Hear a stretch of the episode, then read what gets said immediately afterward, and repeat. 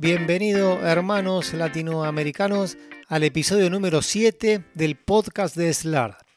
Yo soy el doctor Sebastián Orduna, argentino, y en este episodio vamos a discutir un artículo con el doctor Juan del Castillo. Juan es un destacado ortopedista y cirujano artroscopista uruguayo que actualmente es el asistente de traumatología y ortopedia de la Facultad de Medicina de la Universidad de la República de Uruguay, profesor adjunto de anatomía de la Facultad de Medicina de la Universidad de la República de Uruguay, director de SLARD Uruguay y revisor del American Journal Sport Medicine, Artroscopía y Acta Ortopedia Mexicana. Juan es uno de los autores de un artículo publicado en la revista de la Asociación Artroscopía de Argentina en el volumen 29 el artículo es nominado Estudio anatómico de las porciones tendinosas de los músculos semitendinoso y gracil aplicado a la reconstrucción del ligamento cruzado anterior. Sus coautores son Juan Kenny, Santiago Hermosilla, Nicolás Cancela y Agustín Arruti. Hola Juan, buenas tardes, ¿cómo estás? Ahí en Montevideo, acá Sebastián Orduna te saluda. Hola, buenas tardes Sebastián. Este, muchas gracias por, invitarme. El agradecimiento nuestro, de toda la comunidad SLAR, que podamos compartir este artículo con vos y que nos parece muy interesante por la implicancia que puede tener en los pacientes y en la cirugía de reconstrucción del ligamento cruzado anterior. Entonces, lo primero que te quiero preguntar, Juan, es cómo se les ocurrió la idea, cuál fue el objetivo de realizar este estudio. Perfecto. Bueno, la verdad que este es un estudio que nosotros nos pasa mucho, nuestra formación es más que nada hacer hueso, tendón, hueso. Así nos formamos y así seguimos formándonos. Eh, el asunto es que muchas veces por la técnica lo demanda, por revisiones o por determinados pacientes que podemos hablar después, este, uno tiene que hacer otras técnicas como usar los isquiotibiales. Y en ese caso, si bien la zona de incisión y el emplazamiento donde uno aborda para toma de injerto es bastante clara y es una zona que ya ha tenido también su investigación previa y literatura acerca de eso. A veces no tenemos bien claro, muchas veces, incluso cuando hacemos alguna multiligamentaria, si el largo de ese injerto que vamos a buscar ahí y el diámetro va a ser el suficiente para llevar a cabo la técnica. Entonces quisimos hacer un trabajo cadavérico que tratara, junto a algo novedoso, que es ahora vas a ver la, ecografía, poder predecir si en esos pacientes y yo voy a tener un buen injerto para hacer la técnica adecuada. ¿Y dónde voy a encontrar ese buen injerto? Ver si hay alguna relación en el cuerpo o algún reper óseo que también nos permita eh, prever alguna dificultad o no. Más o menos esa fue la idea, este, porque hay mucha bibliografía respecto al diámetro del injerto, etcétera, que capaz que a lo largo del podcast lo, discutimos. Eh, pero antes de, iniciar el estudio, eh, ustedes pensaron que el semitendinoso es un buen injerto para reconstrucción del ligamento. Entonces, decime qué ventajas, que las mencionas en el artículo, consideraron para usar el semitendinoso. Exacto. Eh, bueno, el semitendinoso sin duda que ha ganado mucha popularidad y no vamos a descubrir nada en este estudio de las ventajas que tiene, que son conocidas. O sea, Noye lo demostró en su momento también, estudios biomecánicos que pueden presentar hasta mayor fuerza mecánica que el constructo hueso-tendón-hueso cuando se usan en forma cuádruple, como lo hacemos nosotros. Además, uno evita el dolor o disminuye mucho el dolor patelofemoral postoperatorio de cuando uno justamente hace la toma de injerto del HTH la pérdida de extensión, que también se ha visto menor cuando uno usa isquiotibiales, y que conserva la fuerza de flexión. Incluso hay estudios, que nosotros lo, referimos, que hablan de que el semitendinoso, los isquiotibiales, se regenera hasta un 75% de los pacientes, aunque no en su sección completa. O sea que sin duda tiene ventajas para usarse, pero como yo le decía, ¿por qué vamos a investigar esto? Porque como hacemos una, una técnica de preparación cuádruple del injerto, queremos saber qué nos va a dar para un diámetro y longitud adecuada que cumpla con las propiedades mecánicas que necesitamos. Bueno, perfecto. Entonces contame cómo se decidieron a estudiarlo, con qué métodos y en dónde los estudiaron. Perfecto. Este, el estudio, bueno, con base a esa premisa de, lo que habíamos conversado recién, de cuál es el objetivo, eh, que era bien claro entonces de estudiar anatomía de la inserción distal de las porciones tendinosas de los músculos semitendinoso y grácil, o sea, repelar bien su sitio de inserción distal en vista del abordaje mini-invasivo este, que hoy en día es lo que se está abogando, y además ver justamente la utilidad de la ecografía para predecir valores de inserción distal, diámetro y longitud. Entonces, ¿qué, ¿qué, planificamos nosotros? Un estudio descriptivo transversal con el componente justamente anatómico cadavérico del Departamento de Anatomía de nuestra facultad, donde disecamos 24 miembros inferiores de cadáveres adultos pertenecientes a ambos sexos, que están fijados, o sea, con una solución llamada solución Montevideo, que contiene como principal componente formaldehído al 10%. ¿Por qué es importante aclarar esto? Porque sabemos que una cosa es disecar un cadáver congelado y fresco, y otra cosa eh, es distinta cuando uno diseca un cadáver formulado. Eso es importante que lo tengamos en cuenta porque algunos resultados pueden estar viciados en base a que el formol muchas veces retrae este, los componentes. Pero lo hacemos en muchos trabajos y como ustedes saben, en muchos trabajos publicados con cadáveres formulados. Las disecciones son sistemáticas, que incluyen la región, la región de la rodilla y la pierna. Hacemos un abordaje anteromedial. Lo que hicimos ahí fue disecar justamente la inserción distal de estas porciones tendinosas y lo importante fue que buscamos reperes socios que no vayan a cambiar en la práctica clínica. ¿Qué quiere decir? La internía articular va a estar siempre en el mismo lugar, el maleo externo va a estar siempre en el mismo lugar, y el borde anterior de la tibia también lo va a estar. No usamos la TAT, o sea, la tuberosidad anterior de la tibia, como se usa en algún trabajo, solamente porque hay veces que la TAT puede ser producto de un obus láter o de alguna este, patología del desarrollo verse comprometida. Entonces buscamos reperes que sepamos que nunca van a cambiar y en base a esos reperes vamos a medir justamente la longitud del tendón, su diámetro y también la distancia, su punto de inserción a esos reperes. Aclarar solamente cómo medimos la longitud de la unión miotendinosa hacia su inserción en la tibia, ¿verdad? Esos son los dos puntos. Y el diámetro lo tomamos justamente en su zona más estrecha por una lógica razón. Bueno, eso es lo que nos va a determinar cuando lo pleguemos eh, el peor escenario, ¿verdad? El escenario del diámetro menor. Por eso que medimos en ese lugar el diámetro y en ese lugar la longitud de los tendones. Eso en el trabajo cadavérico, que después lo registramos todo, y también medimos la longitud de la pierna, porque nosotros en algo que fue una hipótesis dijimos, puede ser interesante ver después si hay alguna relación entre la medida de longitud y diámetro de un tendón y la longitud de la pierna de los pacientes. Disculpame, cuando hablas de la pierna, hablas de un atleta de un metro ochenta puede ser distinto de un, atleta de un metro mm, sesenta. Bueno, eso es importante lo que vos planteás porque más nosotros lo que medimos, que nos pareció interesante, fue la longitud de la pierna desde el internet articular al maleolo externo y no agregamos más variables. Eso es una de las cosas que yo quería discutir al final, que justamente, eh, si bien nosotros llegamos a cierta regresión lineal y a un resultado, nosotros nos basamos en la longitud de la pierna como segmento del cuerpo humano, pierna, no miembro inferior entero. Ok, desde la rodilla hasta el tobillo. Exacto, ¿por qué? Porque ya tenemos los reperes que te mencioné y si incluso lo queremos medir en intraoperatorio con un banquito de isquemia colocado, lo podemos seguir midiendo. Entonces nos pareció práctico y al mismo tiempo nos pareció que ya eran reperes que usábamos para la toma de las medidas. Igualmente lo que tú decís es interesante, ya lo discutimos con el equipo de trabajo e investigación porque es lógico pensar que si las inserciones isquiotibiales son proximalmente a nivel de la cadera y distalmente a nivel de la pierna, capaz que el segmento que uno más podría relacionar a su longitud y diámetro sería el muslo, más que la pierna en sí. O sea que eso ya fue discutido este, intra-equipo de investigación y tal vez una siguiente etapa pueda ser medirlo en función del muslo y no de la pierna, o de todo el miembro, como tú decís.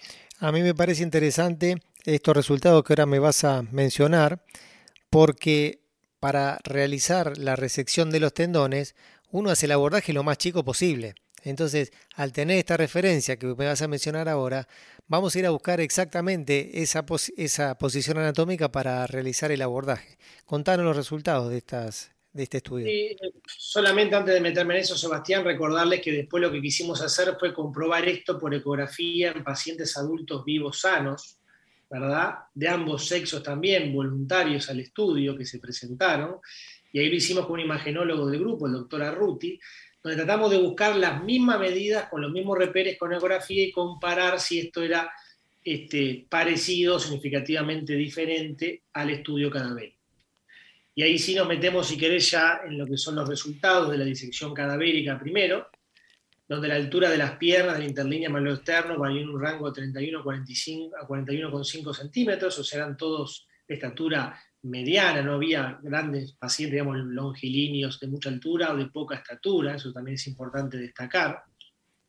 Bueno, y con respecto a los puntos de inserción y emplazamiento de la incisión, que vos te interesaba, Sebastián, lo interesante es que el estudio nos mostró que la inserción de los dos tendones se da igual distancia del borde anterior de la tibia, y 2,7 centímetros de media para ambos tendones, y lo que varía significativamente en la distancia es con respecto a la interlínea articular, donde la distancia es a 4,62 centímetros encontramos la inserción del grácil y a 5,71 centímetros al semitendinoso.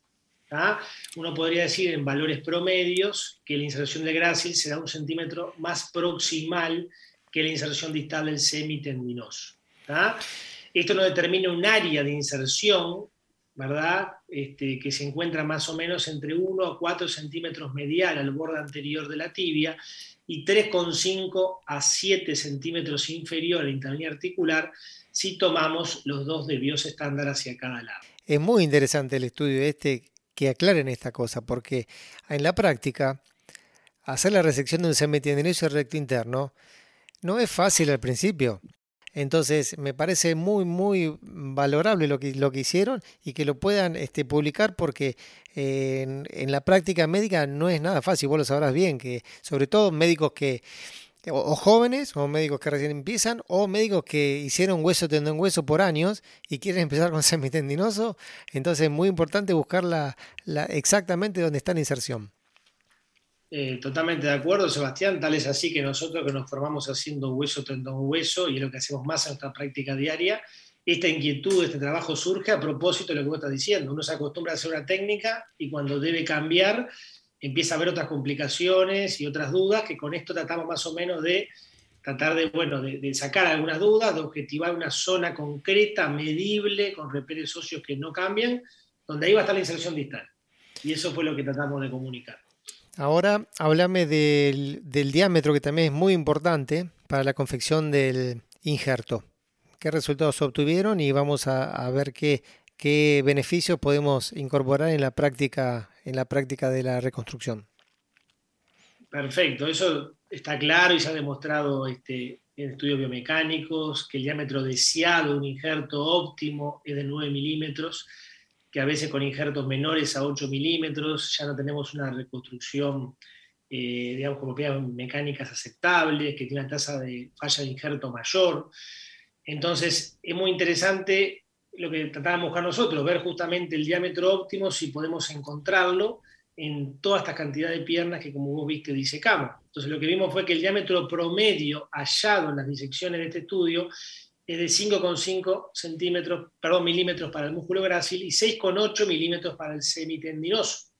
Si tomamos en cuenta, este, podemos acordar entonces que estos tendones están o son lo suficientemente gruesos para obtener el diámetro deseado, por una simple razón si el promedio es este y además la configuración que hacemos es justamente llevarlos a ser cuádruples por el número de dobleces que realizamos cuando lo preparamos, vemos justamente que estos tendones van a cumplir con ese requisito de que por lo menos su diámetro inferior sea 9 milímetros.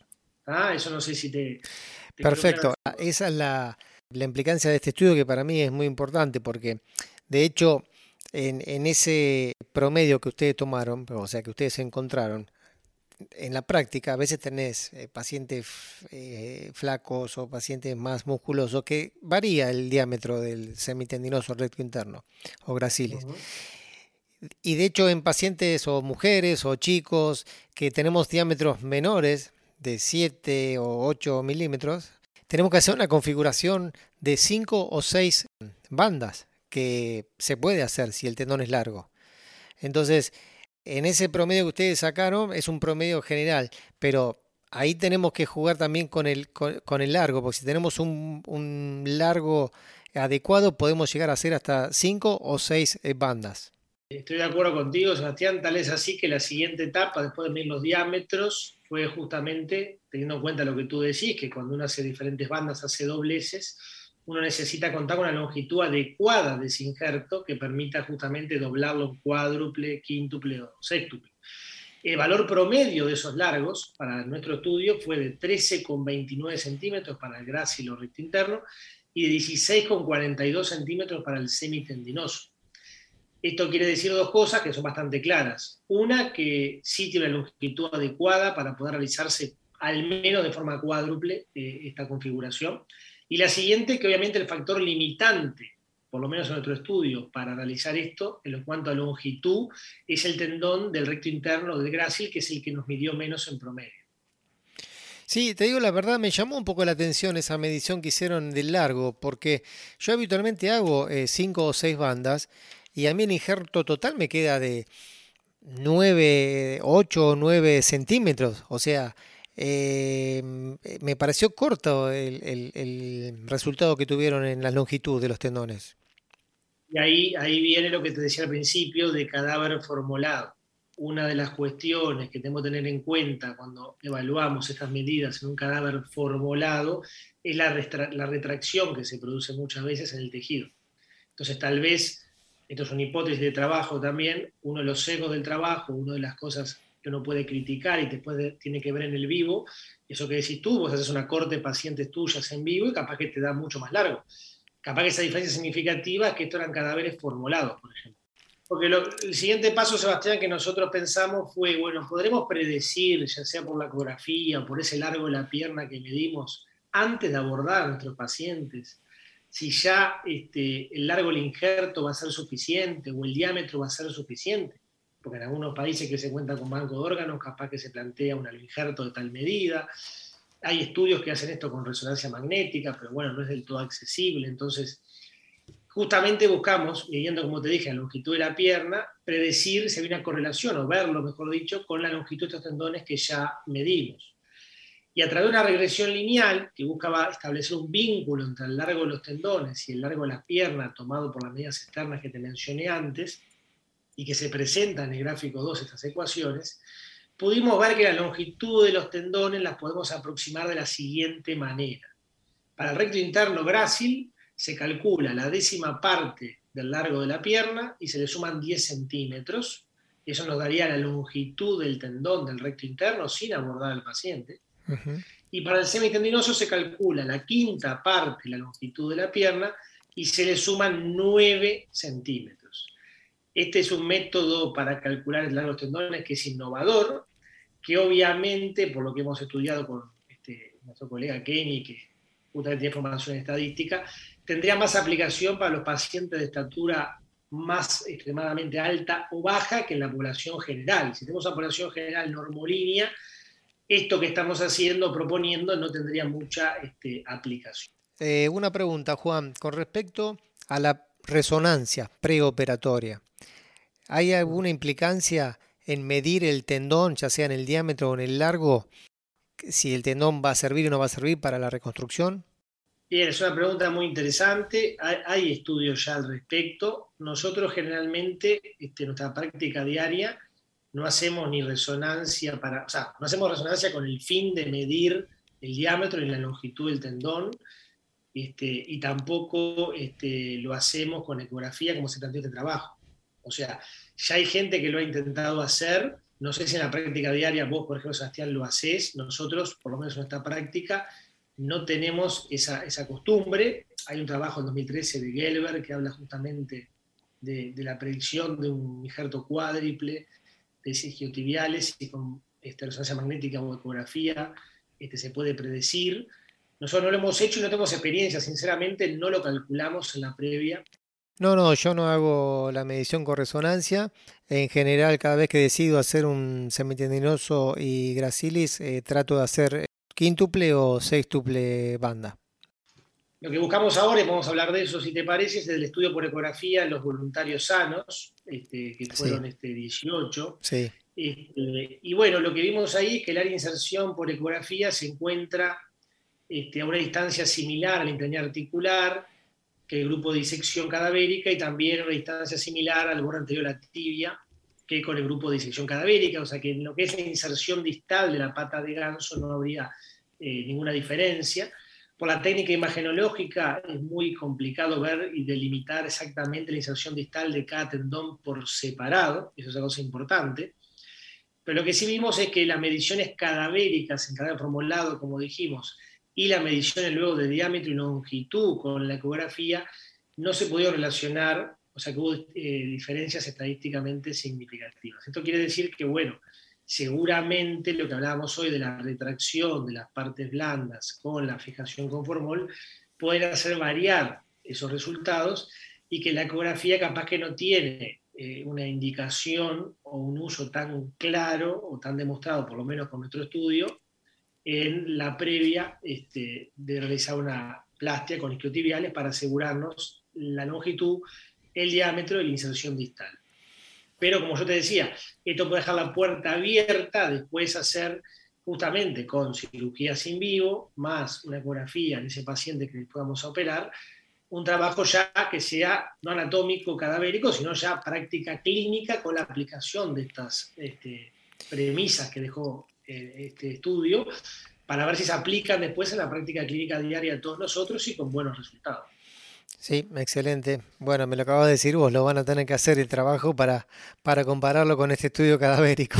El próximo podcast lo hacemos con, con el estudio en vivo es que lo, tenemos pensado, este, nosotros tratamos de trabajar con esa premisa de una pirámide de investigación que, obviamente la, aprendimos del doctor Laprade cuando estuvimos con él, que es empezar con estudios anatómicos primero, luego biomecánicos y después llevar en base a ahí lo que vamos eh, conociendo de nuestro trabajo de investigación, llevar eso después hacia la práctica clínica diaria, quirúrgica, en vivo, este, se, se reproduce lo que investigamos y comprobamos antes en lo cadavérico y en lo biomecánico, y después van los resultados funcionales y clínicos a largo plazo de lo que ya empezamos a descubrir y a trabajar desde esta pirámide que su base es la anatomía. Buenísimo, Juan, espectacular. Eh, creo que hemos tocado todos los temas. No sé si querés eh, eh, finalizar con, algún tips o, alguna otra cosita que no, no lo hablamos. Solamente este, como dos, dos comentarios, agradecerle a todo el grupo de trabajo que me permite presentar este podcast para todo este, Latinoamérica y SLAR. Y después recordar que es muy interesante y muy importante recalcar que los cadáveres que utilizamos en el Departamento de Anatomía de la Universidad República son de eh, personas que donadas en vida y voluntariamente se donan para la investigación y la docencia, con lo cual es una cosa que siempre en nuestro país, en Uruguay, destacamos porque sabemos que no se da en todas las partes del mundo.